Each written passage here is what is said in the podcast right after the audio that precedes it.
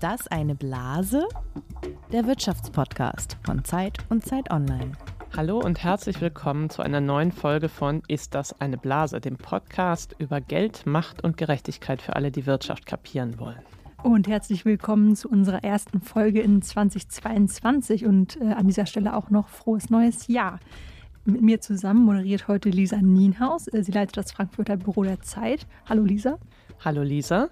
Mir gegenüber sitzt auch eine Lisa. Lisa Hegemann nämlich. Sie ist die Chefin des Digitalressorts von Zeit Online. Heute melden wir uns ausnahmsweise mal nicht aus dem Büro von Helmut Schmidt, sondern aus dem Studio unserer Produktionsfirma Pool Artists in Berlin. Und das hat einen Grund, denn unser Gast heute wohnt in Berlin. Das ist der Bauunternehmer Christoph Gröner, der kommt später dazu. Und das ist eigentlich auch schon eine ganz gute Hinleitung zu unserem Thema, oder Lisa? Genau, wir sprechen heute über ein Thema, das irgendwie besonders gut nach Berlin passt. Denn wenn man hier über eins schnell ins Gespräch kommt, jedenfalls geht mir das so, sei es mit dem Taxifahrer oder auf einer Party, dann ist es unser heutiges Thema, Immobilien. Berlin ist nicht nur die Stadt, in der die Preise für Häuser und Wohnungen in den letzten Jahren besonders schnell gestiegen sind. Es ist auch die Stadt, in der politisch besonders viel ausprobiert wird, um diese Preisanstiege zu stoppen, also um Mieten und Immobilienpreise zu begrenzen. Und äh, das ging ja bekanntlich so weit, dass es so einen Volksentscheid darüber gab, ähm, rund um die Bundestagswahl im September. Die Berliner haben mehrheitlich dafür gestimmt, dass enteignet wird. Hat dich das eigentlich überrascht, Lisa? Nee, hat mich nicht überrascht, weil die ganzen Umfragen vorher schon darauf hindeuteten und weil man tatsächlich, es ist ganz schreckliches Journalistenklischee, dass man immer den Taxifahrer als seinen persönlichen Volksstimmungs Erkenner benutzt. Das tue ich aber in diesem Fall. Tatsächlich hat damals ein Taxifahrer kurz vor dieser Volksabstimmung zu mir gesagt, ja, das fände er schon gut mit dem Enteignen. Da sollten unbedingt alle dafür stimmen. Er wird mir auch den Tipp geben, ich sollte auch dafür stimmen, falls ich Berlinerin sei. Aber dann bei der Bundestagswahl, dann sollte bitte auch die FDP gewählt werden in die Regierung. Okay, in interessante Kombination. Ja, aber es ist genau so gekommen. Von daher fand ich es wahnsinnig eine tolle Vorhersage von ihm. Das stimmt. Ja, und Berlin ist ja grundsätzlich für diese Politikexperimente äh, bekannt. Hier gab es ja auch den radikalen Mietendeckel, der später für verfassungswidrig erklärt wurde, also heute nicht mehr gilt. Ja, man liebt es oder man hasst es, wie Berlin mit dem Immobilienboom umgeht. Aber Berlin ist natürlich nicht das einzige Anschauungsobjekt für unser Thema. Beinahe deutschlandweit ist es eine der wichtigsten, wenn nicht die wichtigste soziale Frage, warum kann ich mir kein Haus leisten? Und dazu gibt es ja auch bundesweit einige Mittel, zum Beispiel die Mietpreisbremse und große Bauinitiativen. International gibt es ja auch wilde Maßnahmen, also zum Beispiel in Neuseeland ein Verkaufsverbot von Immobilien an Ausländer. Genau. Unser Podcast heißt ja bekanntermaßen, ist das eine Blase? Und wir wollen hier alle zwei Wochen zu einem Thema wissen, ist das alles nur eine Blase, die bald platzt? Also ein vorübergehender Hype, der vielleicht sogar mit einem Knall zu Ende geht? Oder verändert sich da gerade etwas dauerhaft und wenn ja, mit welchen Folgen? Dazu sprechen wir immer mit einem Gast und mit einem Experten aus der Redaktion. Ich finde ja, dass unser heutiges Thema Immobilien wie prädestiniert ist für diese Frage, muss ich ehrlich sagen. Ähm, genau, eine Blase sehen da doch viele schon seit Jahren kommen. Und es war ja auch schon nach den ersten Podcast-Folgen haben wir ja auch schon Feedback bekommen, dass wir unbedingt was zu diesem Thema machen Ja, das sollten. stimmt. Ich habe da eine E-Mail, habe ich die mitgebracht? Ja, genau, von Eva König. Eva König hat geschrieben, guten Tag, ich fand den letzten Podcast zur Börse sehr interessant und auch wie Trade Republic funktioniert und so weiter und so weiter. Und dann kommt der Satz, zudem würde ich mir einen zukünftigen Podcast über den Immobilienmarkt wünschen. Liebe Eva König, da ist er. Aber bevor wir sozusagen zu unserem Gast kommen, kommen wir zu unserem Spiel. Unbedingt. Das heißt Fakt oder Fantasie. Und möchtest du es noch mal kurz erklären? Gern. Das ist ganz einfach. Einer von uns hat in jeder Folge die Aufgabe, drei Fakten mitzubringen, Zahlen oder Aussagen zum Thema des Podcasts. Und der andere muss überlegen, stimmt das oder ist das ausgedacht? Ist das also Fakt oder Fantasie? Und vor allem hast du beim letzten Mal alles richtig geraten, als wir zusammen gepodcastet haben. Diesmal hast du das vorbereitet. Ich bin jetzt gespannt, ob ich zumindest gleichziehen kann oder ob ich mich blamiere. Ach, das glaube ich kaum. Wir fangen mal ganz einfach an. Fakt Nummer eins. Ich beginne mit den Preisen für Bauland. Also im Podcast sollte man immer mit Preisen beginnen, wenn es um Blasen geht, finde ich. Die Preise fürs Bauland sind in Deutschland seit dem Jahr 2000 natürlich teurer geworden. Und zwar das ist jetzt der Fakt, zwischen 2000 und 2020 um 126 Prozent. Das bedeutet, in 20 Jahren haben sie sich mehr als verdoppelt, deutschlandweit. Fakt oder Fantasie? Ich finde es gar nicht so einfach zu beantworten, weil dass sie gestiegen ist, sind, ist irgendwie klar. Und mir scheint es auch nicht absurd, dass sie so stark gestiegen sind. Aber in ganz Deutschland scheint mir das zu hoch. Ich glaube, das ist deiner Fantasie entsprungen. Tja, das ist leider falsch.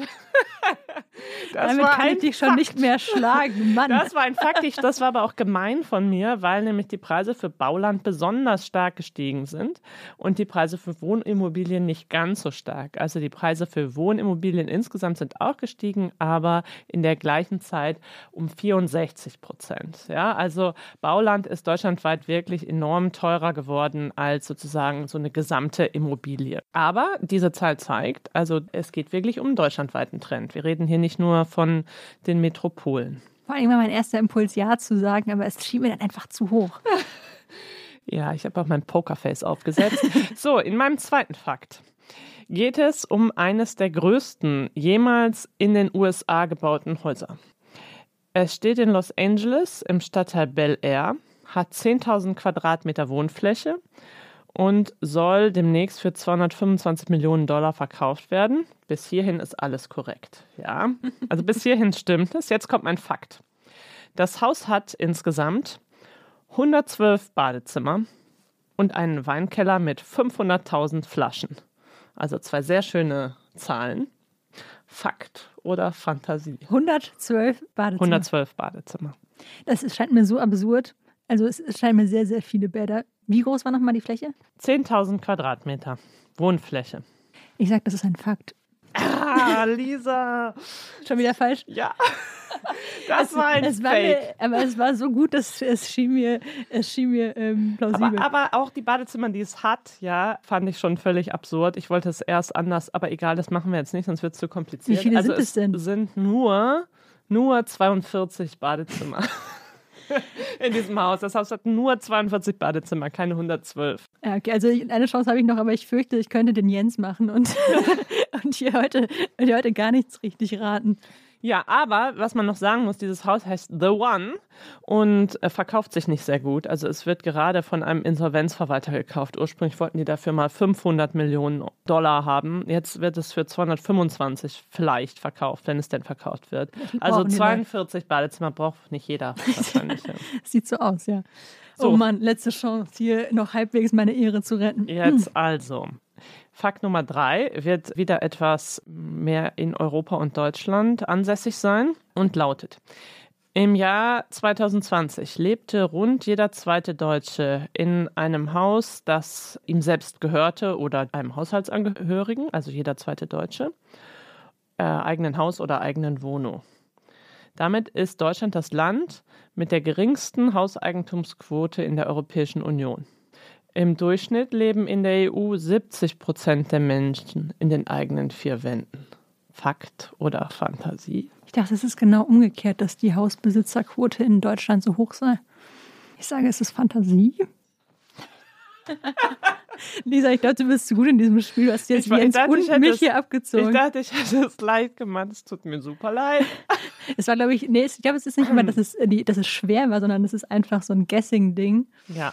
Aber echt, ich dachte immer in Deutschland, gerade in Deutschland wäre die Hausbesitzerin Nein, und es ist genau andersherum. Wird auch oft diskutiert, wenn über äh, sozusagen Vermögen in der EU diskutiert wird, dass Deutschland so eine wahnsinnig niedrige Hausbesitzerquote hat. Das liegt, glaube ich, nicht daran, dass wir so arm sind, sondern das liegt, glaube ich, hauptsächlich daran, dass wir also einen wahnsinnig gut funktionierenden Mietmarkt haben, was andere Länder nicht haben. In Rumänien zum Beispiel sind 96 Prozent der Leute wohnen in den eigenen vier Wänden. Mhm. Ich glaube, weil da einfach das Vermieten nicht vernünftig funktioniert wäre, meine Annahme. Wenn wir jetzt sozusagen ganz Europa angucken, hat nur die Schweiz eine noch geringere Quote mit 42 Prozent in den eigenen vier Wänden. Hatte ich echt genau umgekehrt im Kopf. Ich merke, ich muss irgendwie noch mal Nachhilfe nehmen im, im Bereich Immobilien. Du kannst mir noch mal ein bisschen so den Crashkurs, glaube ich, machen. Ja, also ich finde, das ist auf jeden Fall sehr gut, auch für die Zuhörer, die bestimmt alle jetzt besser geraten haben als du. Das war die fühlen schwer. sich jetzt sehr gut. Das alles war anscheinend ja gar nicht so leicht. Deswegen glaube ich, wir müssen erstmal ein paar Basics klären, bevor es weitergeht, oder? Und dafür laden wir uns ja immer Menschen aus der Redaktion ein, die sich damit auskennen. Dieses Mal ist das Katharina Kört. Sie ist studierte Soziologin und hat gerade ihre journalistische Ausbildung an der Deutschen Journalistenschule beendet. Und sie hat kürzlich in der Zeit Wirtschaftsredaktion, also bei dir, Lisa, hospitiert. Und dabei ist mir aufgefallen, dass sie sich gut mit Immobilien auskennt. Mit ihrer Journalistenschulklasse hat sie nämlich ein Heft produziert mit dem Titel Grund und Boden, wie retten wir den Wohnungsmarkt.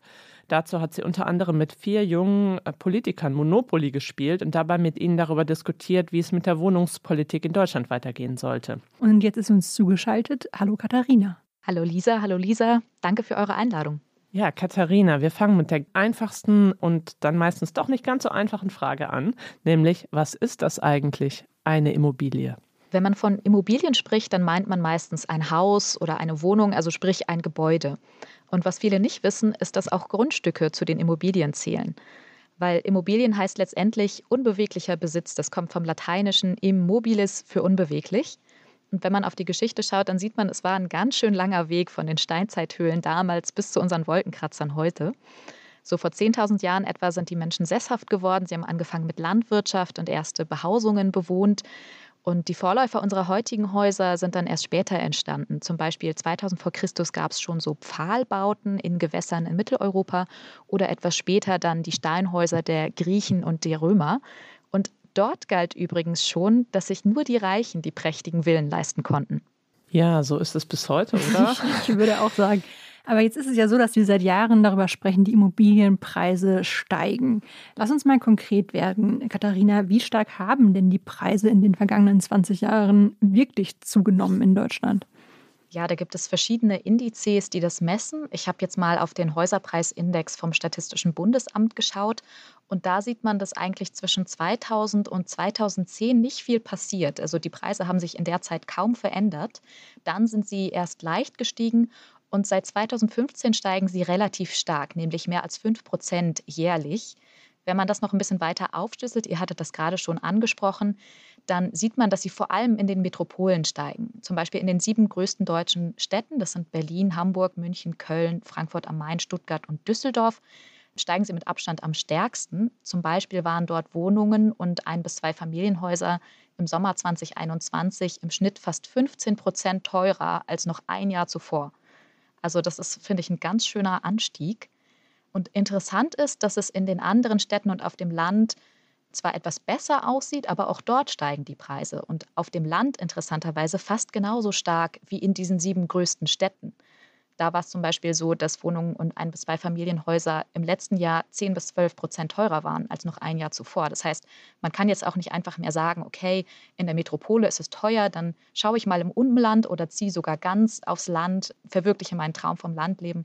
Auch da muss man jetzt ordentlich in die Tasche greifen. Wie war das im Vergleich bei den Mieten? Also grundsätzlich ist es so, wenn die Mieten stärker steigen als die Kaufpreise, dann freuen sich natürlich Investorinnen und Investoren und auch Menschen, die ein Haus kaufen wollen, weil es sich dann oft lohnt für sie. Aktuell sehen wir aber, dass sich die Immobilienpreise und die Mieten zunehmend entkoppeln. Das ist natürlich regional wieder unterschiedlich, aber deutschlandweit ist es so, dass die Kaufpreise deutlich stärker steigen als die Mieten. In den letzten zehn Jahren meinst du jetzt? Genau, in den letzten zehn Jahren. Da gibt es auch eine Zahl für vom Deutschen Institut für Wirtschaftsforschung.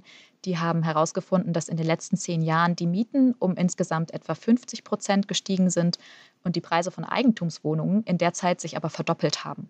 Und das Ganze ist dann auch ein Indikator für eine mögliche Blasenbildung. Also man schaut sich dann den Zusammenhang von Immobilienpreisen und Mieten an. Ja, Katharina, vielen Dank dir für deine Zeit und vor allem dafür, dass du uns die Grundlagen so sehr verständlich erklärt hast. Sehr gerne. Vielen Dank für die Einladung. Schön, dass du da warst.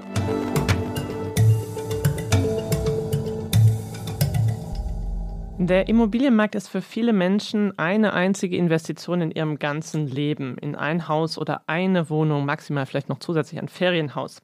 Ganz anders ist das für unseren Gast. Jahrelang hat er Häuser und ganze Stadtviertel gebaut und verkauft. Seit 1989 ist er im Immobilienmarkt in Deutschland unterwegs. Heute leitet er die Gröner Group mit 600 Mitarbeitern, die unter anderem auch größere Mietobjekte baut. Außerdem, das habe ich mir angelesen, besitzt er selbst eine Villa in Berlin, mehrere Anwesen an der Côte d'Azur und sicher auch noch ein paar mehr Immobilien. Herzlich willkommen, Christoph Gröner. Schönen guten Tag, vielen Dank, dass ich heute hier sein darf. Herr Gröner, Sie sind als Bauunternehmer ja ein Experte für Immobilienpreise und darüber wollen wir später noch reden, aber vielleicht erst mal zu Ihnen persönlich. Wann haben Sie denn Ihre erste Immobilie gekauft?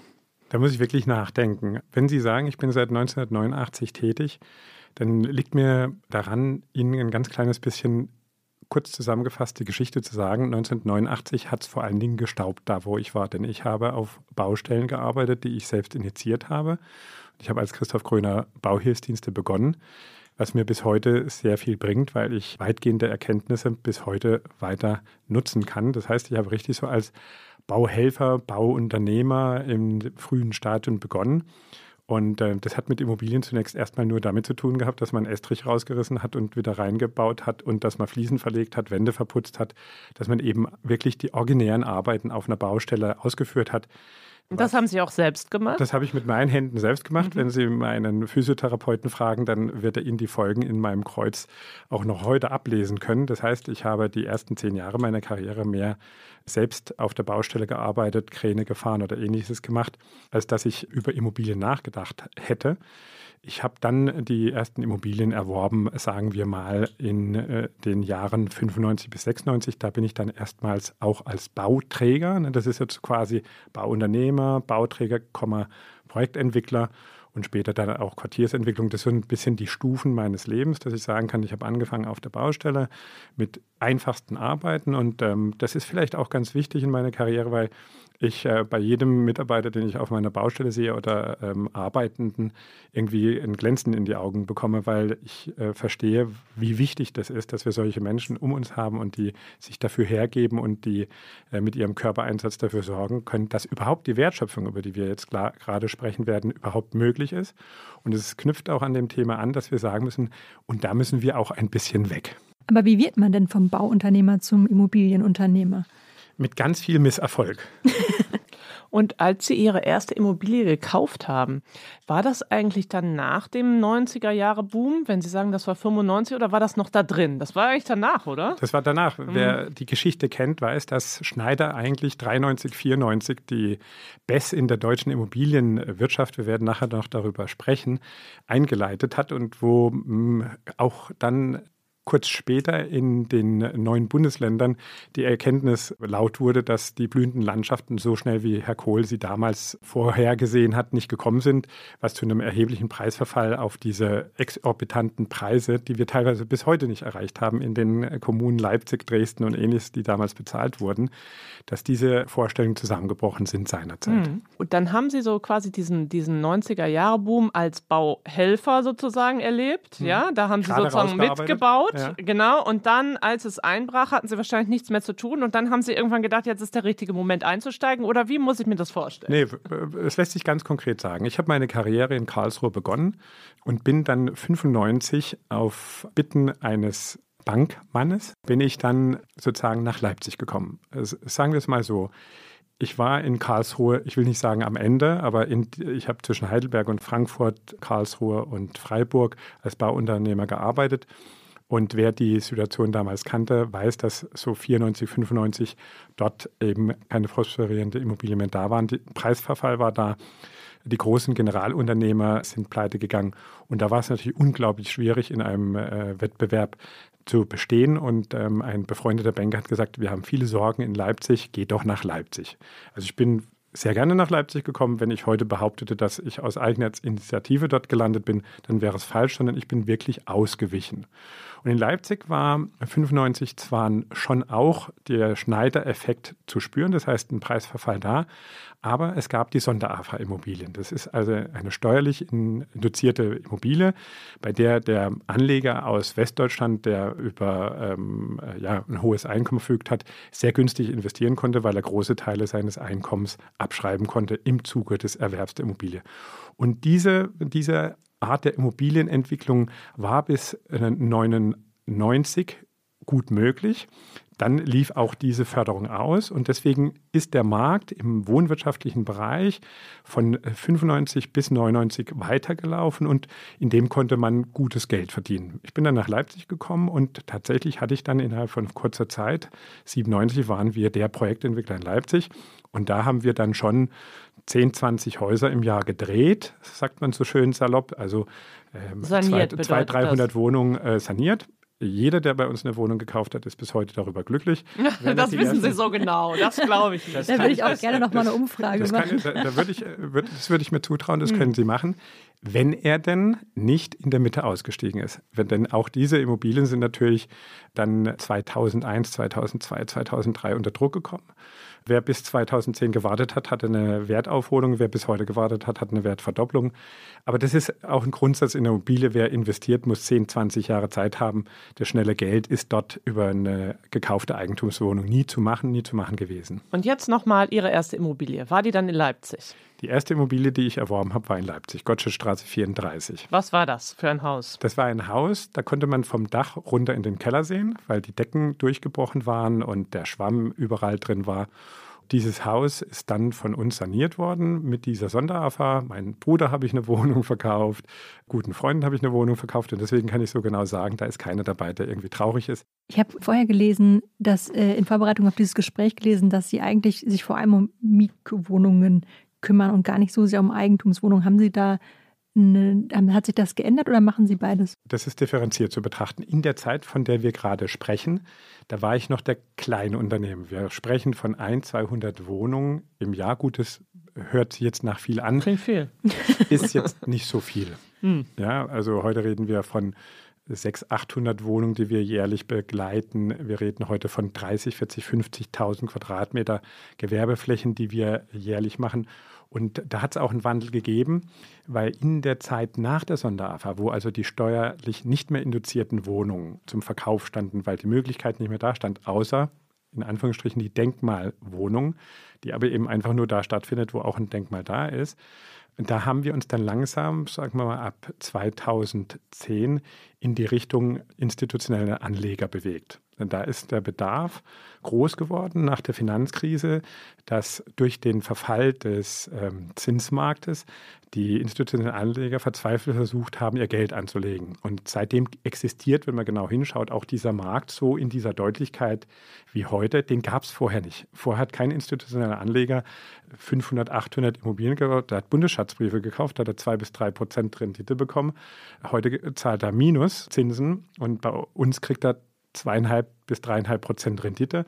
Und dieser Markt ist eben quasi in 2008 bis 2009 erfunden worden. Und ich darf auch sagen, dass ich den ersten Forward-Deal mit der Patrizia gemacht habe, der in Deutschland stattgefunden hat. Forward-Deal heißt, man verkauft etwas, was noch nicht fertig ist, mit einem Prospekt, in dem drin steht, so wird es mal aussehen. Hm. Und das war Das heißt, da geht es dann um Mietwohnungen, wenn da das institutionelle um Anleger sind. Die wollen genau. ja eine sozusagen laufende Rendite haben. Genau. Die kaufen, die geben hm. ihnen das Geld zum Bauen, wenn sie Glück haben, wenn sie Vertrauen in sie haben. Und dann übergeben sie den ein Stück vermietete Immobilie, 200 Wohnungen, 150 Wohnungen, 300 Wohnungen. Okay, und bevor wir äh, sozusagen ins Hier und Heute kommen, würde ich gerne noch eine Frage stellen. Sie haben vorhin so von Ihren vielen Fehlgriffen erzählt. Was war denn der größte Fehlgriff, wo Sie gesagt haben, da habe ich mich mal richtig vertan? Ich glaube, das gehört zu dem Geschäft dazu. Und das ist natürlich das Dramatische ist meistens so, wenn Sie fünf gute Geschäfte abwickeln und eins ist dabei, das schlecht läuft, das frisst dann auch gerne mal die Gewinne der fünf gut laufenden mhm. auf einmal und auf. Und da wollen Sie uns jetzt mal kein Beispiel nennen? Ich würde so gerne ein Beispiel hören. Ein Beispiel, in dem ich einen Fehlgriff gemacht habe. Das ist ein, äh, sind sicherlich irgendwelche Immobilien in Leipzig oder äh, in denen ich seinerzeit zu viel bezahlt habe. Fünf Jahre später wäre es dann gut gewesen, aber ich musste verkaufen. Also das ist mir mehr als einmal passiert. Ein Fehlgriff wird in der Immobilienbranche eigentlich regelmäßig nur durch einen Fehlgriff, weil ihnen die Luft ausgeht, das lang genug zu halten. Deswegen ist es jetzt mhm. äh, nicht zielführend, wenn ich Ihnen sage, ich habe in der so und so Straße für dieses Projekt zu viel bezahlt, sondern ich habe manchmal, und deswegen ist der Fehlgriff bestimmt auch nochmal interessant, zu einem Zeitpunkt investiert, wo ich vielleicht nicht genug Luft hatte, um diese Investition bis zum Ende durchzuhalten und habe mich dadurch quasi in eine schwere oder schwierige Situation gebracht. Das wäre wahrscheinlich die, die bessere und richtigere Antwort. Hören ja auch junge Unternehmer zu oder hören ja auch Menschen zu, die das verstehen wollen. Das ist mir ganz wichtig, das auch so zu sagen. Aber Sie zählen ja heute zu einem der größten Immobilienunternehmer in Deutschland. Ist das Polster nicht so groß, dass das heutzutage nicht mehr so wichtig ist, ob jetzt eine Wohnung den Gewinn von fünf weiteren frisst? Weil Sie haben schon gesagt, dann haben Sie noch 600 bis 800, die möglicherweise ja besser sind. Also in der Tat ist es auch heute so, dass wenn wir haben 65 Projekte in der Planung und im Bau und ich könnte Ihnen jetzt auf Anhieb ein, zwei sagen, wo ich froh bin, wenn ich dann mit der schwarzen Null rauskomme. Das gehört aber dazu. Wir alle sind Unternehmer, äh, keine Übermenschen. Manchmal tun sich die Rahmenbedingungen. In München hat man plötzlich die Sozialquote gefördert von 40 auf 60 Prozent hochgesetzt. Ja, dann ist plötzlich eine Investition nicht mehr tragfähig. Dann muss man aber nicht äh, lange damit hadern, sondern muss man schauen, wie löst man die Situation und ähm, sich darauf konzentrieren, wie man solche Dinge in Zukunft besser handeln kann.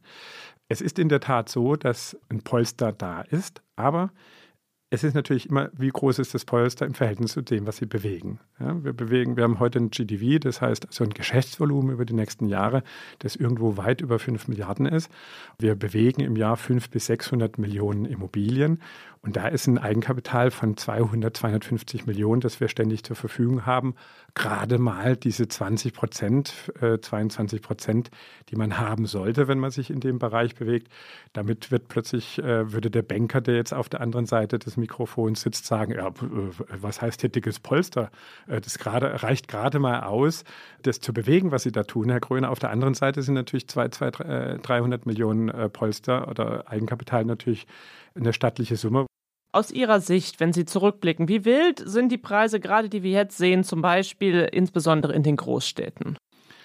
Ich glaube, dass wir Entwicklungen in unserem Land haben, die abgekoppelt dieser aus meiner Sicht definierten Grundformel eben sind, wenn wir von Preisen für Wohnungen von 20.000 Euro und mehr sprechen. Natürlich baue ich mit einem kleinen Unternehmen am Kurfürstendamm gerade Wohnungen und die kosten 10, 12, 15, 20.000 Euro die sind aber nicht repräsentativ. Pro Quadratmeter, pro Quadratmeter. meinen Sie, ja, genau. Die das muss man vielleicht für die Hörer einmal dazu sagen, sonst wären sie ganz schön billig. Da kostet, da kostet also eine Wohnung dann mit 150 Quadratmeter plötzlich mal zwei, zweieinhalb Millionen. Und natürlich ist diese Wohnung niemals in Deutschland absetzbar an die Mehrheit der Bevölkerung und sie ist aber auch nicht repräsentativ. Wenn Sie mich aber fragen, ob in Berlin Wohnungen für 5.000, 6.000 Euro ein Quadratmeter vor kurzem noch undenkbar in der Preisfindung ob die ihren Mieter finden werden, dann sage ich Ihnen, ja, die werden ihren Mieter finden, solange das Zinsniveau eben da ist, wo es heute ist, mhm. solange die Renditeerwartung eben da ist. Lassen Sie uns das mal für den Hörer auch verständlich machen. Mhm. Wenn ich 5000 Euro einen Quadratmeter bezahle und ich gehe von einer Rentabilität von 2% aus, dann bedeutet das, dass ich für diese Wohnung im Jahr 100 Euro Rentabilität bekommen müsste. Durch 12 geteilt ist es 8 Euro Miete.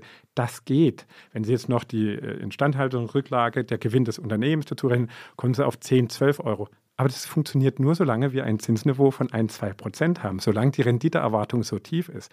Wenn Sie mich dann schon wieder äh, fragen, ob eine Familie mit einem mittelständischen Einkommen sich die Wohnung als Eigentumswohnung leisten kann, dann muss man schon an ganz viel Inflation glauben. Wieso?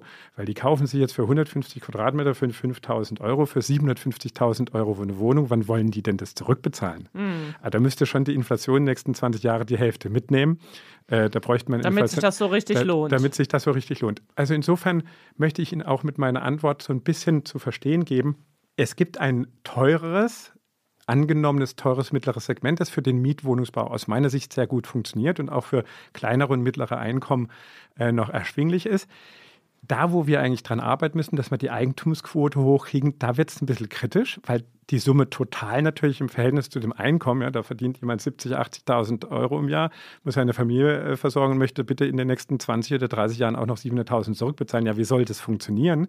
Da müssten andere Effekte noch äh, auftreten. Insofern ist die Frage schwer zu verkaufen. Wir haben ganz sicher Übersteuerungen im Bereich, äh, im Bereich von äh, Preisen.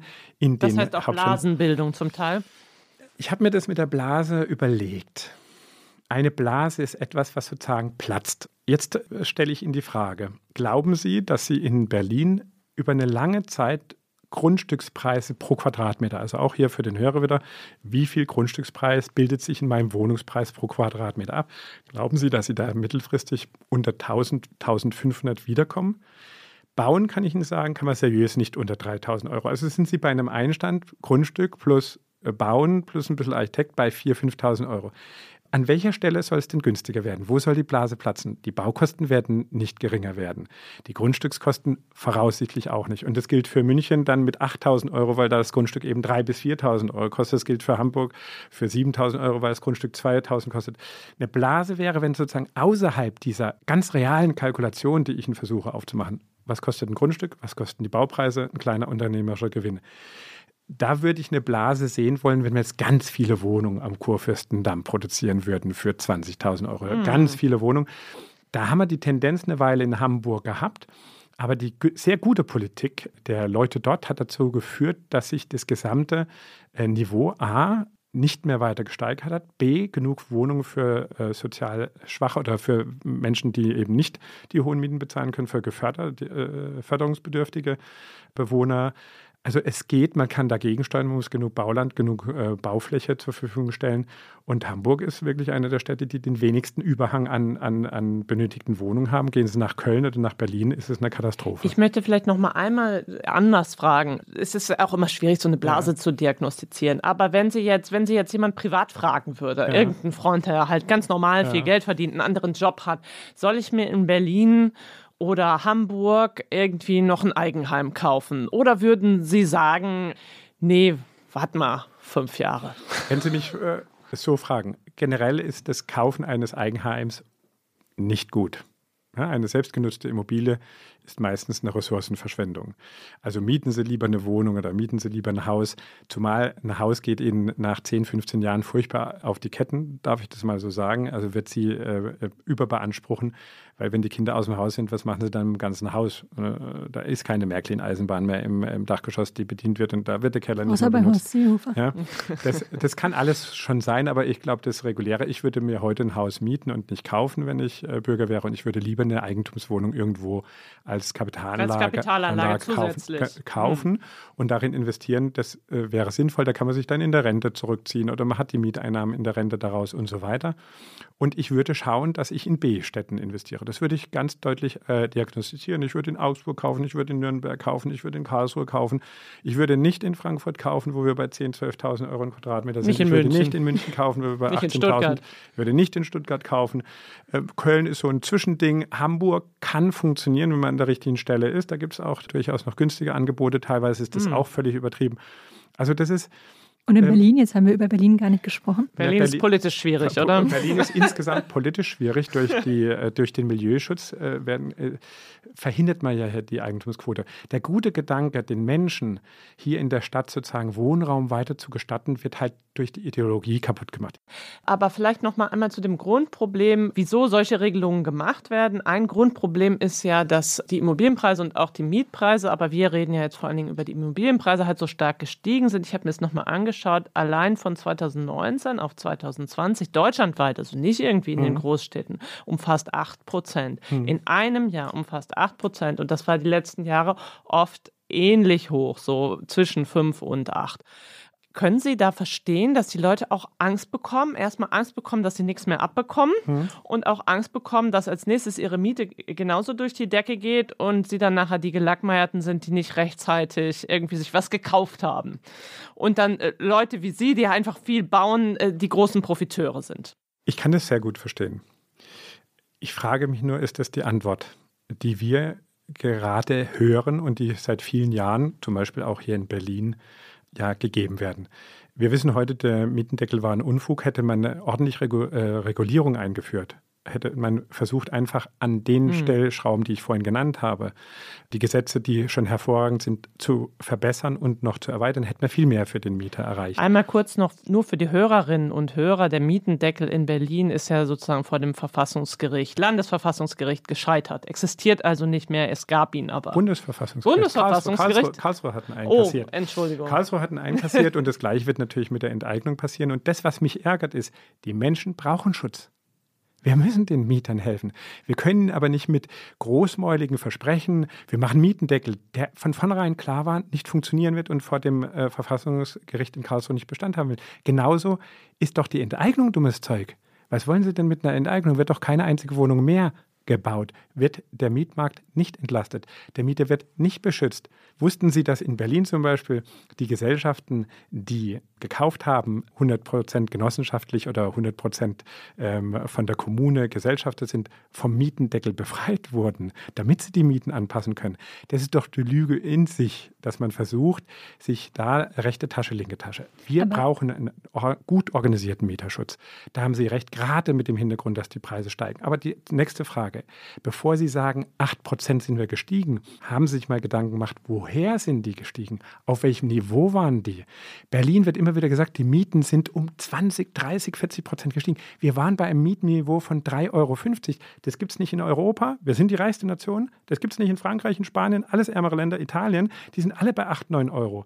Wir haben da quasi nur eine Mietanpassung in einer Region gemacht, die natürlich ist und die überhaupt den Umgang mit Immobilien möglich macht auf lange Sicht. Aber so jetzt, kalkulieren die Leute und jetzt, nicht. Und, das, und das müssen sie denen auch zugestehen, da, dass das die Leute so ein, nicht kalkulieren. Und dann müssen sie auch noch sehen, dass wenn sie über Mietzuwachs in Berlin reden, da sind jedes Jahr 20.000 Wohnungen gebaut worden, also über fünf Jahre ungefähr 100.000 Wohnungen. Die sind für 14 Euro vermietet worden und haben natürlich zu einer Mieterhöhung Statistik, und Statistik ist wirklich Schwachsinn, muss man sagen. Ne? Nehmen Sie mal einen Fuß von Ihnen in eine heiße, auf eine heiße Herdplatte und den anderen Fuß tun Sie bitte in den Eiskübel. Da haben Sie angenehm warme Füße. Und genauso ist Im das Durchschnitt. Mit, im Durchschnitt. Und genauso ist es eben auch mit dem Mietzuwachs. Die Wohnung, die die DGWO hat, die Wohnung, die die Deutsche Wohnen hat, sind um 2%, anderthalb Prozent gestiegen in vier Jahren. Das wird aber ausgeblendet, weil die Ideologen und weil die politisch Verantwortlichen nichts, das gerade sozusagen auch als ja als Wahlkampfthema wieder und wieder vornehmen können. Und es ist niemand, und das ist mein Vorwurf, ernsthaft interessiert, den wirklich Ängsten der Bevölkerung da entgegenzutreten und ihnen zu helfen. Und ja, wir müssen natürlich, und jetzt kommt natürlich ein bisschen die, die Meinung eines, der irgendwie äh, Marktwirtschaft verstanden haben möchte. Marktwirtschaft bedeutet, dass wir Bedarf dadurch regulieren, indem wir nicht irgendwie versuchen, ganz viel Gesetze zu schaffen, sondern indem wir Wohnraum schaffen. Äh, stellen Sie sich mal vor, die Also Deutschen Ihre Lösung ist bauen, bauen, bauen, nein, das, was die nicht, FDP auch es, immer sagt. Nein, nein, nein. Die Lösung alleine kann nicht bauen sein sondern wir haben doch drei, wir haben doch mehrere Fragestellungen. Die eine Fragestellung ist, möchte ich Berlin im Zentrum zu einer Stadt der Reichen machen? Nein, will ich nicht. Weil unser Land und unser Gemeinwohl vor allen Dingen deswegen funktioniert, weil wir durchmischt sind. Also muss ich tatsächlich der Gentrifizierung entgegenhalten, ohne dass ich weiß oder ich weiß, dass ich insgesamt trotzdem Gentrifizierung haben kann. Aber es ist wichtig, dass die Kommune mit kommunalen Wohnungsbau und auch mit eigenen kommunalen Projekten da entgegenhält und sagt, hier sind Quartiere, die durchmischt sind, weil wir den Block haben, den Block haben, den Block haben und die auch im Zuge der Bauland Zuweisung, also Bauland, äh, Baugesetz, also hier das, äh, das Baurechtschaffung, den Investoren klar an die Hand geben, zu sagen, hier die Hälfte oder 30 Prozent müssen gefördert sein. Hier wollen wir und sollen wir auch entgegenwirken und das möchte jeder, der bei, bei Verstand ist und der Kinder hat, die zur Schule gehen und die irgendwie eine Gesellschaft haben, die prosperiert und nicht so wie in Paris, wo ganze Viertel leer stehen oder in New York ganze Viertel leer stehen, weil sie nur noch zu irgendwelchen äh, Kapitalinvestitions-Megageschichten da herangezogen werden. Das ist die eine Frage. Gentrifizierung entgegenwirken, das geht. Zweite Frage ist aber trotzdem, wenn wir dafür Sorge tragen wollen, dass wir, und das ist ja, das Thema ist ja mit ganz vielen anderen Dingen äh, verknüpft. Wenn wir weiter in Deutschland unser Rentenproblem im Griff behalten wollen, dann brauchen wir Zuzug. Wenn wir Zuzug brauchen, dann brauchen wir auch Menschen, die insgesamt sozusagen gerne zu uns kommen und in unseren Städten leben können. Dann brauchen wir genug Bauland. Ist es denn aber tatsächlich so, dass das auch aus Ihrer Sicht das Hauptproblem für die steigenden Preise ist? Also ist sozusagen der Haupteffekt der steigenden Preise, dass wir nicht genug bauen? Wir, Weil es haben, wird ja eigentlich ganz viel gebaut. Wir haben, wir haben zu wenig. Es wird zu wenig gebaut. Es gibt zwei Preistreiber, es sind die Grundstückskosten, die etwa in Berlin ein Drittel bis zur Hälfte der Investitionen in eine Wohnung, ne, wieder für den Hörer, ich kaufe eine Wohnung für 3000 Euro, 1500 Euro pro Quadratmeter hat das Grundstück gekostet, 300, 400 Euro Nebenkosten, da ist übrigens die Stadt Berlin oder das Land Berlin dann immer schön dran mit Baugenehmigungsgebühren und mit äh, allen möglichen Gebühren, die sie erheben. Und dann wird gebaut für ungefähr 3000 Euro. Dann sind sie bei einer Kalkulation bei irgendwie fünf. Wir gestehen äh, dem Immobilienmenschen äh, ein, dass er so viel verdient wie ein Bäcker, also 10, 15 Prozent auf die Investition. Dann sind wir bei 5700, 5800 Euro. Da ist keiner schnell reich geworden und da hat auch keiner äh, äh, zugegriffen, wie es nicht dürfte. Kaum eine Wirtschaft arbeitet mit so einer geringen Rendite. Das Baulandproblem, dass die Preise hier immer steigen, kann tatsächlich nur dadurch besser gestellt werden, indem wir entweder die Kommunen und alle öffentlichen, ich nehme die Kirche dazu, die Bahn dazu, ich nehme alles, den Bund dazu, ich nehme alle, die quasi nicht privat sind, dazu bringen, a, ihr Bauland zugänglich zu machen und b, auch dieses Bauland möglicherweise nur dann zu vergeben, wenn ein Projekt entsteht. Wir haben ja ein großes Problem, dass fast die Hälfte der Baugenehmigungen in Berlin zum Beispiel oder auch in anderen Teilen Deutschlands gar nicht ausgeführt werden, weil dann derjenige, der die Baugenehmigung erreicht hat, sich furchtbar freut und denkt, jetzt kann er es mit einem großen Aufschlag verkaufen. Und der nächste hat dann plötzlich das Problem, dass er zu teuer eingekauft hat. Also wir müssen Bauland quasi an den Mann geben, aber wir müssen überlegen, wem geben wir das. Ich schlage schon ewig vor, dass es nur Institutionen gibt, die in Deutschland einen Firmensitz haben, damit man sie dort an trifft, damit man mit ihnen verhandeln kann, damit sie nicht plötzlich in Israel plötzlich in USA, in Kanada, irgendwo in ähm, Singapur das jemand heißt so wie die müssen. neuseeländische Regelung. Die haben doch beschlossen, dass nur noch Inländer kaufen dürfen kann, Immobilien kann, in Neuseeland. Amerikaner soll zu uns kommen, eine Gesellschaft in Deutschland gründen und kann damit hier in Deutschland kaufen. Kein Problem. Kann hundertprozentiger Gesellschafter sein. Aber wir brauchen etwas, was wir hier anfassen können, mit dem wir verhandeln können, was wir auch unter Druck setzen können. Wenn jemand eine Baugenehmigung hat, muss man nach zwei Jahren sagen, die verfällt jetzt, mein Freund. Ende Allende. Gibt es denn wirklich gebaut. so viele Leute, die ba mit Bauland spekulieren, statt zu bauen? Die Spekulation ist unser aller Feind. Das ist unser größtes Problem. Ich kriege in der Regel ein Grundstück, wenn es schon dreimal durch irgendwelche Hände gegangen sind. Der, der das Bauland gekauft hat, dann der, der das Baurecht geschaffen hat und der, der dann irgendwie sozusagen schon von mir aus noch das, die Grundstücke kontaminiert hat. Dann habe ich plötzlich ein Grundstück, das mal 200 Euro pro Quadratmeter gekostet hat, eins mit 2000 Euro ein Quadratmeter an. Es wird dann immer vergessen, dass die Bundesrepublik Deutschland auch 1000 Euro an Steuern dann, Spekulationen und sonst was gekriegt hat und das irgendwo hingetan hat, aber tatsächlich hat sich das Ding verteuert. Also wir haben diesen Einpreistreiber Bauland und da müssen wir nicht mit ideologischen, sondern mit ganz handfesten Bedingungen dagegen arbeiten, indem wir sagen, hast du eine Baugenehmigung, musst du bauen. Du kriegst nur eine Baugenehmigung, wenn zum Beispiel geförderter Wohnraum dabei ist. Das gibt es ja schon im kooperativen Baulandmodell. Da gibt es viele gute Ansätze, die in vielen Städten wie Hamburg und sonst was erfolgreich umgesetzt werden. Wir haben tolle Städte wie Mannheim, die von ersten Tag an schon immer angefangen haben, selbst äh, Bauland zu kaufen und dann so aufgeteilt haben, dass sie gesagt haben, du pass mal auf, du zahlst das Doppelte, du darfst von mir aus frei finanzierten Wohnraum machen, Dafür haben wir unser Grundstück jetzt kostenlos und können jetzt den ähm, äh, geförderten Wohnraum selber herstellen mit unseren LEGs, mit unseren landeseigenen Gesellschaften. Und da muss mehr getan werden in dem Bereich, wo es um Bauland geht. Und wir müssen natürlich Bauland auch finden.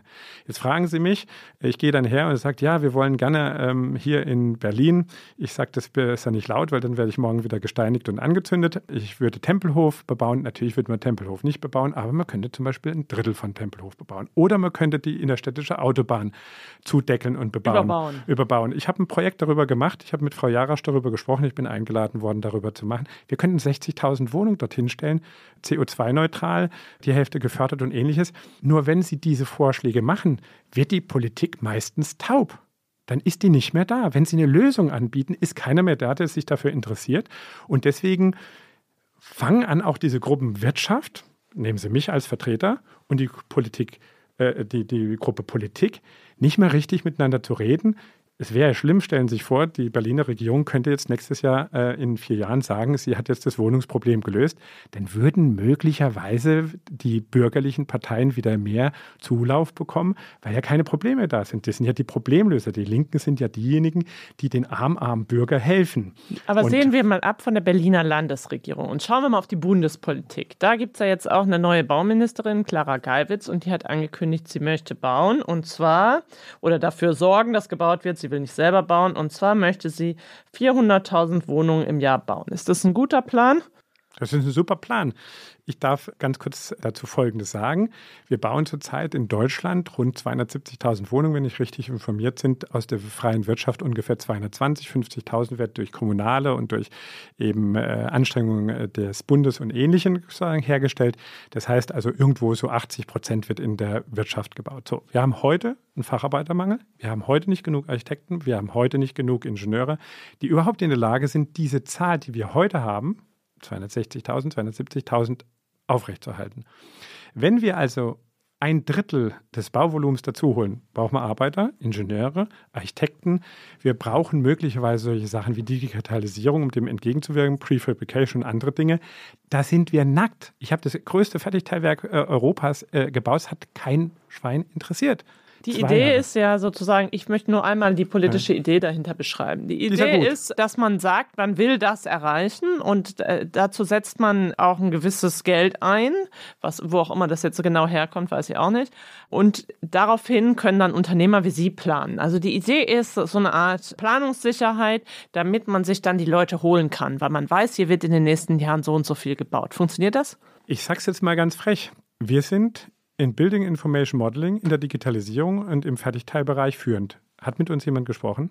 Aber das bringt mich auf das Thema, was mich schon die ganze Zeit, äh, weil wir reden die ganze Zeit über Bauen und ich möchte eine ganz ketzerische Frage stellen. Müssen wir denn wirklich mehr bauen oder müssen wir einfach nur verhindern, dass Immobilien zum Spekulationsobjekt werden. Sie haben ja gerade schon gesagt, die Spekulation ist unser Feind.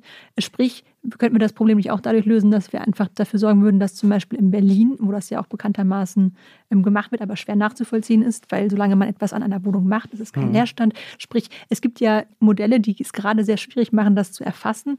Könnten wir nicht damit auch das Problem lösen? Also in Frankreich ist es ja sehr schön, wenn Sie dort in eine leere Wohnung gehen und sind vier Wochen unentdeckt, haben Sie einen Mietvertrag. Da das ist eine interessante Antwort auf die Frage. Das, ich, ich, glaube, ich glaube, würde Ihnen das, das auch gefallen als das, das, das würde mir jetzt nicht so gut gefallen, weil es natürlich so ein bisschen sozialistischen Hintergrund hat. Die meisten wissen ja nicht, dass äh, Frankreich sehr lange eine sozialistische Regierung hatte. Aber ich sage, ganz wichtig ist, was Sie, Sie gerade gesagt haben, ist es damit lösbar? Ich glaube nicht, dass Sie irgendetwas mit irgendetwas lösen, sondern dass Sie ganz breit aufgestellt sein müssen. Wir müssen versuchen, mehr zu bauen. Wir müssen versuchen, die Gentrifizierung durch an gemessene Maßnahmen zu verhindern. Wir müssen schauen, dass wir Leerstand verhindern. Dann. Da haben Sie vollkommen recht und da müssen wir uns Mechanik machen, dass nicht diese Ferienwohnung in Berlin die doppelte Rendite erreicht, aber trotzdem zwei Drittel der Zeit leer steht. Und da bin ich ganz Ihrer Meinung. Aber es ist eine Vielzahl von Maßnahmen, die wir brauchen, um sicherzustellen, dass wir genug Wohnraum haben. Und jetzt sage ich Ihnen was auf den Kopf zu. Wir haben in Deutschland genug Wohnraum. Das ist die ganz entscheidende das Geschichte. Das hätte ich auch noch sehr gerne Sie, mit Ihnen das besprochen. Problem ja. ist, das Problem ist, dass der da steht, wo der Bürger wo ihn nicht haben braucht, will. Ja. Aber was spricht denn dagegen, in den Randregionen von Berlin die Kommunen so zu ertüchtigen mit Schwimmbad, Theater, mit Schulen, mit sonst was, dass es attraktiv ist, dort zu wohnen und eben ab und zu in die Stadt zu fahren mit der S-Bahn, die dorthin gebaut wurde. Was spricht denn dagegen, dass wir so machen wie in Karlsruhe ein Straßenbahnnetz vom Schwarzwald bis ins Elsass bis sonst was geht und die Leute nur 90.000 von 300.000 Wohnungen wirklich im Zentrum leben, aber die anderen sozusagen in den umliegenden Dörfern sehr glücklich verteilt sind. Was spricht denn dagegen, dass wir wirklich mal einen Masterplan für dieses Land entwickeln und sagen, du wohnst in Berlin, aber Entschuldigung, es ist genauso schön außerhalb vom Ring und du bist deswegen nicht schlechter dran, weil du hast trotzdem tolle Einkaufsgelegenheiten, du hast trotzdem äh, eine tolle kulturelle Möglichkeit äh, äh für deine Kinder, Schulen und so weiter. Ich glaube, da muss viel mehr getan werden, um Wohnraum, den wir haben oder der, der sozusagen äh, nutzbar wäre, wieder attraktiv zu gestalten. Es hat sehr viel mit öffentlichen Verkehrsmitteln zu tun. Es hat sehr viel damit zu tun, dass wir eben Schulen, Kitas und sonstige Dinge bereithalten. Und da wäre die Politik, und das ist der Bereich, in der die Politik ja Lenkungsfunktion hat. Nicht das Fertigteilwerk bauen, sondern Lenkungsfunktion, Anreize schaffen. Wenn ich in Asien digitalisiere, kriege ich je nach Land zwischen 10 und 30 Prozent meiner Investitionen sozusagen gefördert. Ich habe letztes Jahr in Digitalisierung 5 Millionen äh, investiert. Da kriege ich die Umsatzsteuer zurück. Danke. Ich möchte jetzt noch einmal was zu ja. Berlin gerne sagen. Weil in Berlin muss man ja sagen, dass dieser Enteignen-Entschluss ja aus der Bevölkerung herauskam. Da kann man jetzt nicht sagen, die Politiker haben alles falsch gemacht, sondern es kam ein Volksentscheid zustande, in dem eine Mehrheit dafür war, wo große Wohnungsbesitzer in Berlin zu enteignen, obwohl ich jetzt mal behaupten würde, dass in der Politik, wenn man jetzt mal die gesamte Berliner Politik zusammennimmt, keine Mehrheit dafür ist.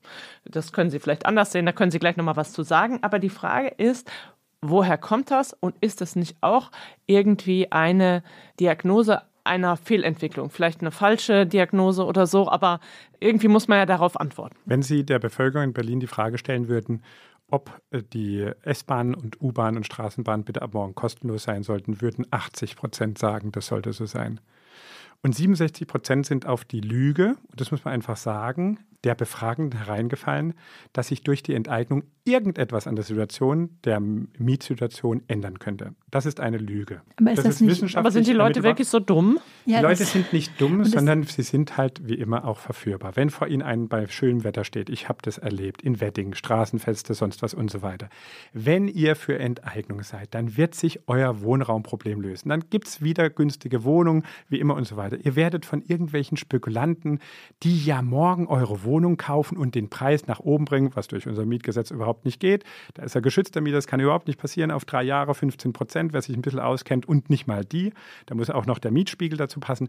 Die Leute sind bewusst angelogen worden. Es geht nicht darum, dass die Leute dumm sind, sie sind angelogen worden. Schauen Sie sich den Wahlzettel an. Da steht drin, für nicht den Marktpreis enteignen. Auch das ist eine Lüge.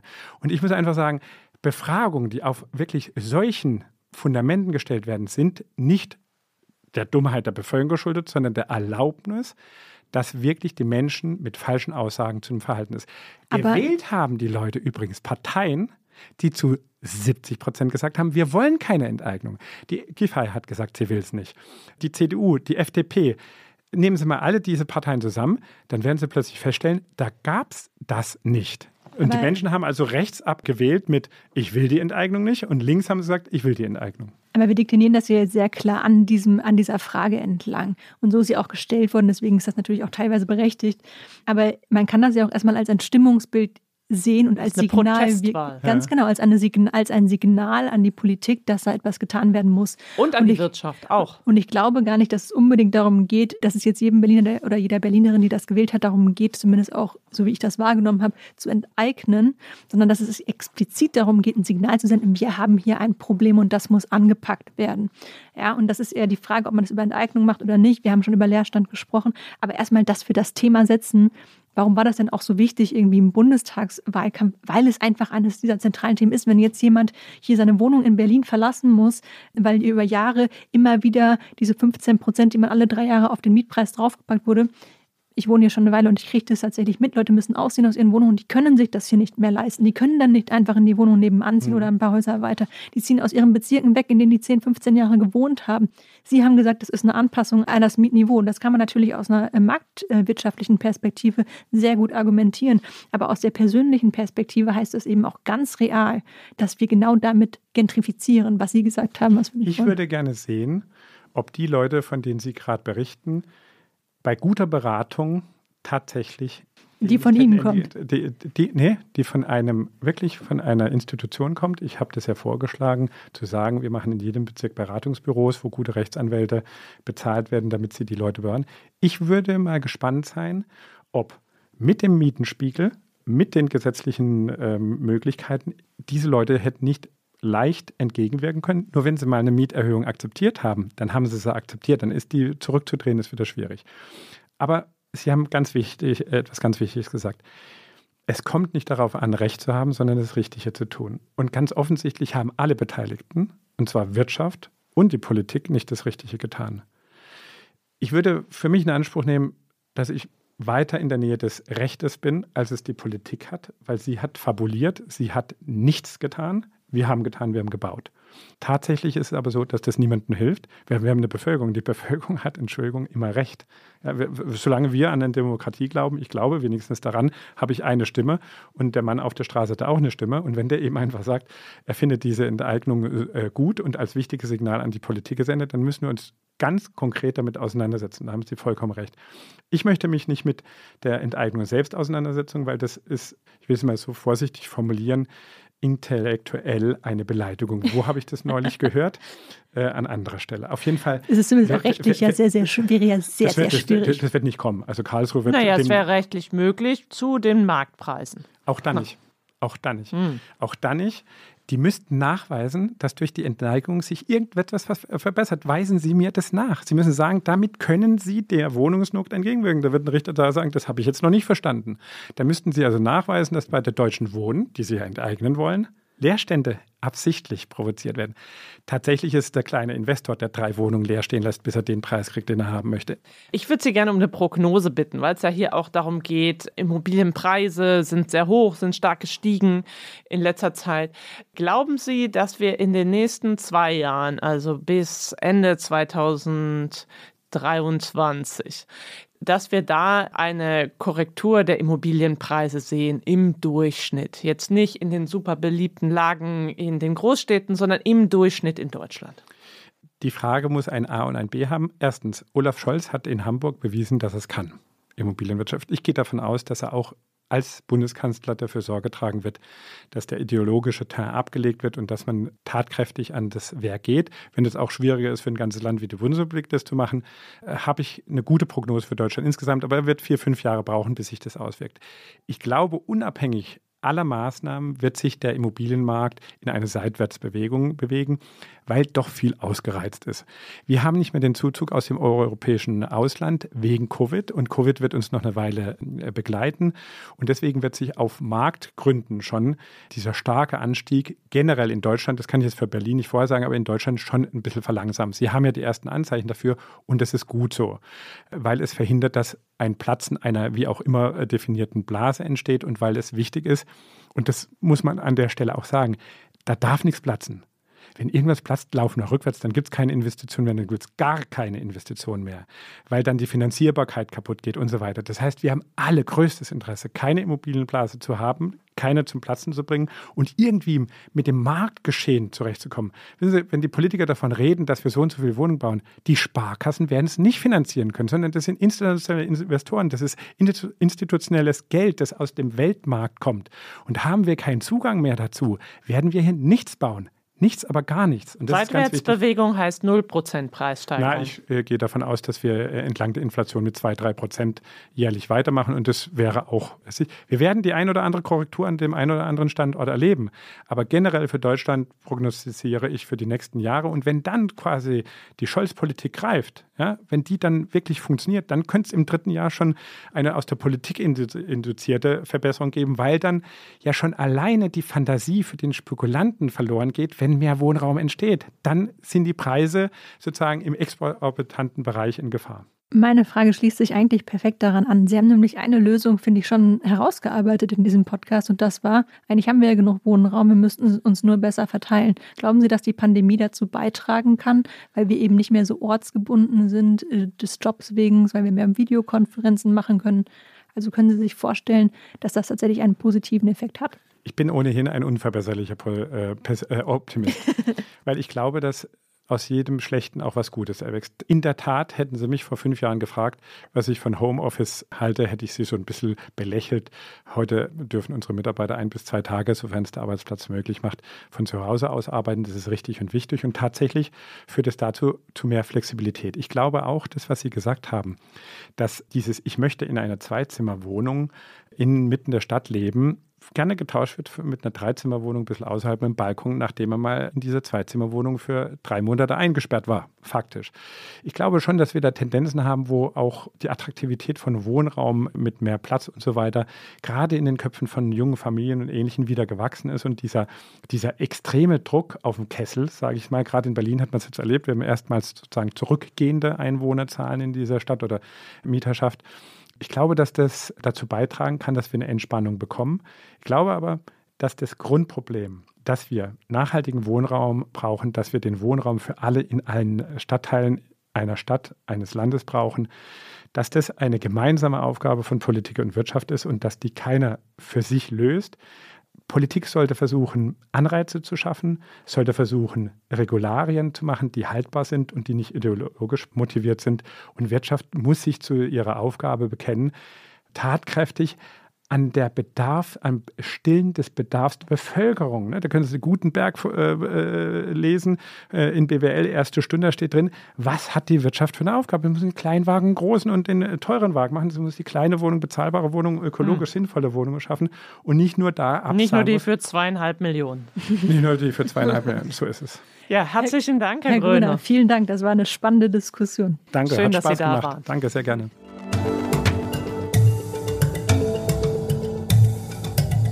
Lisa, zum Abschluss machen wir stets den Blasencheck. Also ist das wirklich eine Blase mit diesen Immobilien oder ist das eigentlich alles gerechtfertigt, was sich da an Preisentwicklung getan hat? Und du hast dir ja die Immobilienpreise mal angeschaut. Wie sieht das denn deiner Ansicht nach aus? Genau, ich habe mir eigentlich drei Indikatoren angeschaut, die man immer so typischerweise nimmt, um eine Immobilienblase vielleicht zu identifizieren.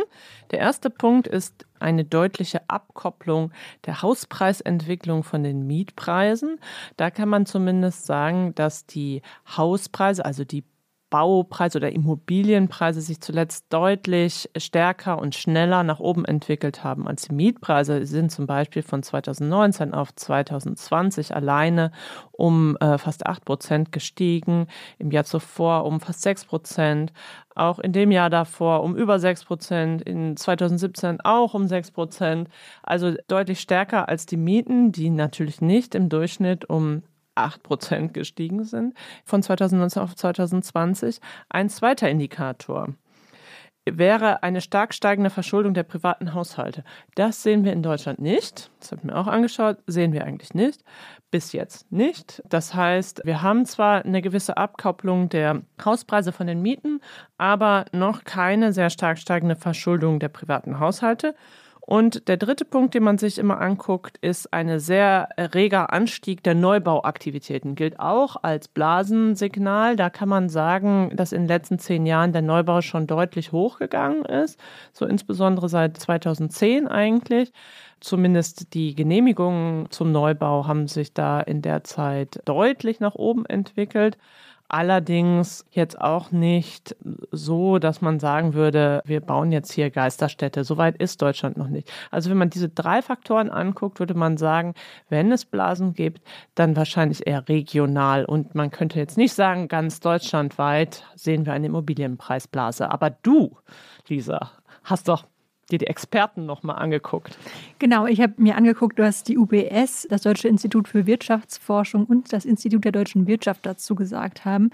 Und die kommen zu einer ganz ähnlichen Einschätzung eigentlich. Also die UBS sagt, ähm, in Frankfurt gibt es ein großes Blasenrisiko. Es ist weltweit tatsächlich das stärkste Blasenrisiko. Also wir reden natürlich von Frankfurt am Main, aber der Vollständigkeit halber das nochmal erwähnt. Ich kann bestätigen, dass es da relativ extrem ist mit den ja, Preisanstiegen. Genau, also das passt, passt, ja zu dem, was du auch gesagt hast. Also regional, ähm, auch München ist auf diesem äh, Index gelandet, der ist von Oktober 2021. Auch das Deutsche Institut für Wirtschaftsforschung hat sich die Immobilienpreisentwicklung ähm, in 114 deutschen Großstädten, also Städten ab 50.000 Einwohnerinnen und Einwohnern angeguckt.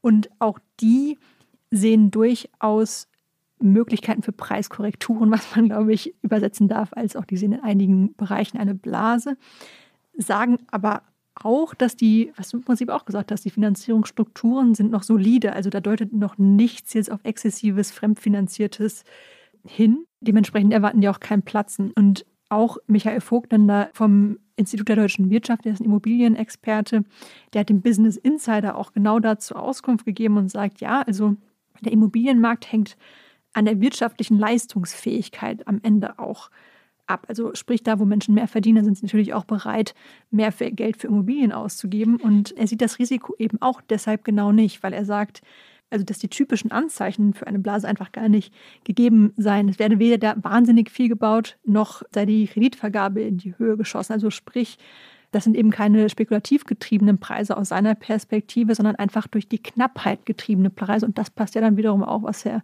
was Herr Gröner vorhin im Podcast gesagt hat. Und dann stelle ich dir noch einmal die Frage, Lisa. Ist das eine Blase aus deiner Sicht? Ehrlich gesagt, vor dem Podcast hätte ich zu 100 Prozent gesagt ja. Nach diesem Podcast bin ich mir gar nicht mehr so sicher, weil ich die Immobilienknappheit schon plausibel finde als Argument dafür, dass wir einfach, ähm, wie das eben in einer Marktwirtschaft ist, einen knappen Markt haben, vor allem in bestimmten Regionen und dadurch die Preise steigen. Das ist eben das ganz banale Angebot-Nachfragespiel. Was würdest du sagen?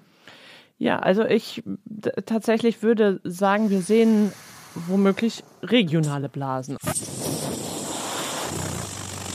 Ich denke schon, dass wir mittlerweile in einer Situation sind, wo es sein kann, dass kleinere Blasen platzen, aber dass wir eine deutschlandweite Blase haben, das äh, glaube ich, davon sind wir weit entfernt. Dafür sind auch unsere Finanzierungsstrukturen und ihre, unsere Finanzierungsfähigkeiten in Deutschland zu solide.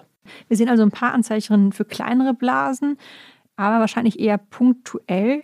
Und damit sind wir irgendwie am Ende des Podcasts angekommen. Genau. Also ich meine, für manche Leute kann ja so eine Blase auch was Gutes sein, im Sinne von, dass die Preise demnächst runtergehen. Von daher, ähm, je nachdem, ob man jetzt Besitzer ist oder zukünftiger Käufer, kann es ja auch was Schönes sein. Das letzte Wort bei uns hat allerdings immer nicht unser Gast, nicht unser Experte, nicht du, Lisa, sondern ein Tier. Und was der Hund trifft zur Zukunft von Immobilien prognostiziert. Das, liebe Zuhörerinnen und Zuhörer, könnt ihr hören, wenn ihr jetzt noch dran bleibt. Es geht um die Frage, wie werden sich die Immobilienpreise in diesem Jahr noch weiterentwickeln. Wir sagen an dieser Stelle äh, Danke. Und wir freuen uns wie immer über Feedback an die E-Mail-Adresse blase.zeit.de. Bis zum nächsten Mal. Tschüss. Tschüss.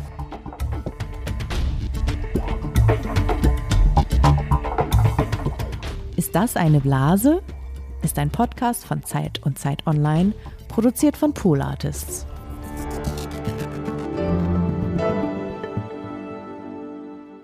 Ja, hallo aus dem Berliner Homeoffice. Zum Schluss unseres Podcasts darf ja immer ein Tier prognostizieren, wie sich ein Thema weiterentwickelt. Und die Frage, die uns dahinter beschäftigt, ist, sind die scheinbar zufälligen Prognosen vielleicht sogar genauer als menschliche?